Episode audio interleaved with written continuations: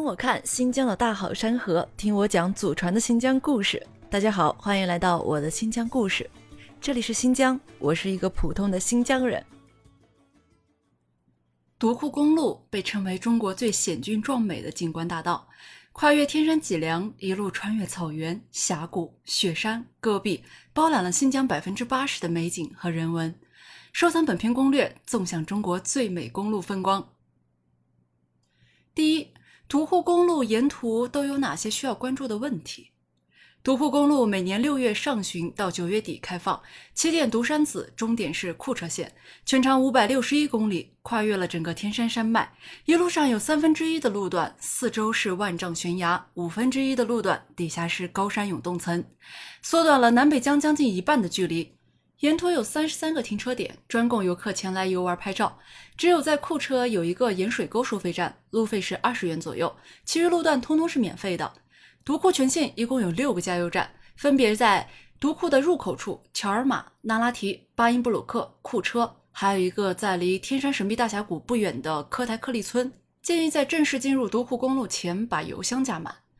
沿途用餐和住宿基本集中在乔尔玛、唐布拉、那拉提、贡乃斯以及巴音布鲁克，其中巴音布鲁克一定要提早规划和预定。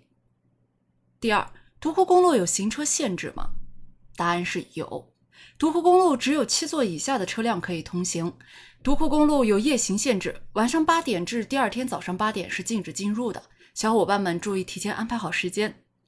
第三，独库公路怎样游玩？独库公路大体可分为南北中三段。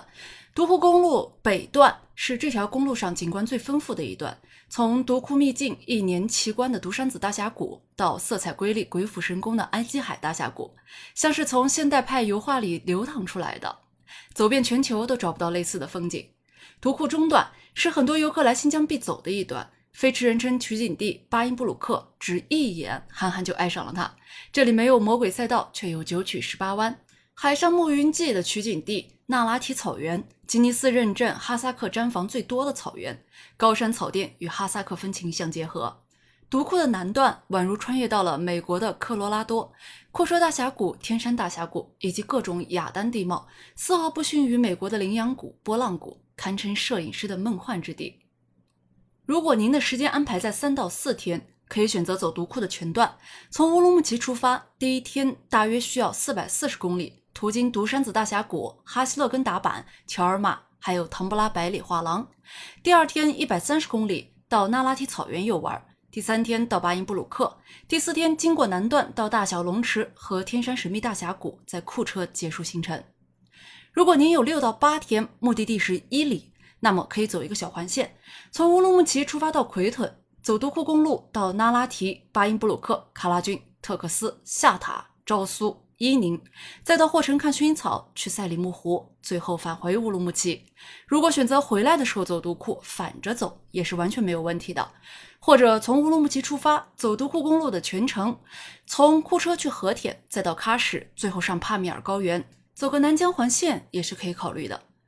如果您有十天的时间，那就走个北疆大环线吧。除了刚才所说的伊犁段，回到奎屯后，可以继续向北走，去看看魔鬼城、五彩滩、禾木和喀纳斯，最后从布尔津回到乌鲁木齐。第四，关于游玩的方式，第一种是自驾。最方便自由，随时可以停车，根据个人兴趣随时微调线路及时间。但开车相对较累，建议两人出游，不要安排太紧凑的行程就好。四个人出游的话，轮换着开会更轻松一点。第二种是包车，由当地的师傅负责开车，全程有讲解，相对自由，但比较考验请的师傅到底是水平如何。第三种跟团，不自由，但最省心，可能要为团队牺牲一部分。不建议急性子的小伙伴去选择。关于独库公路的干货就分享到这里。有计划来独库公路游玩的朋友，记得收藏本篇攻略。想要了解更多新疆热门景点的最佳旅行攻略，敬请关注和订阅。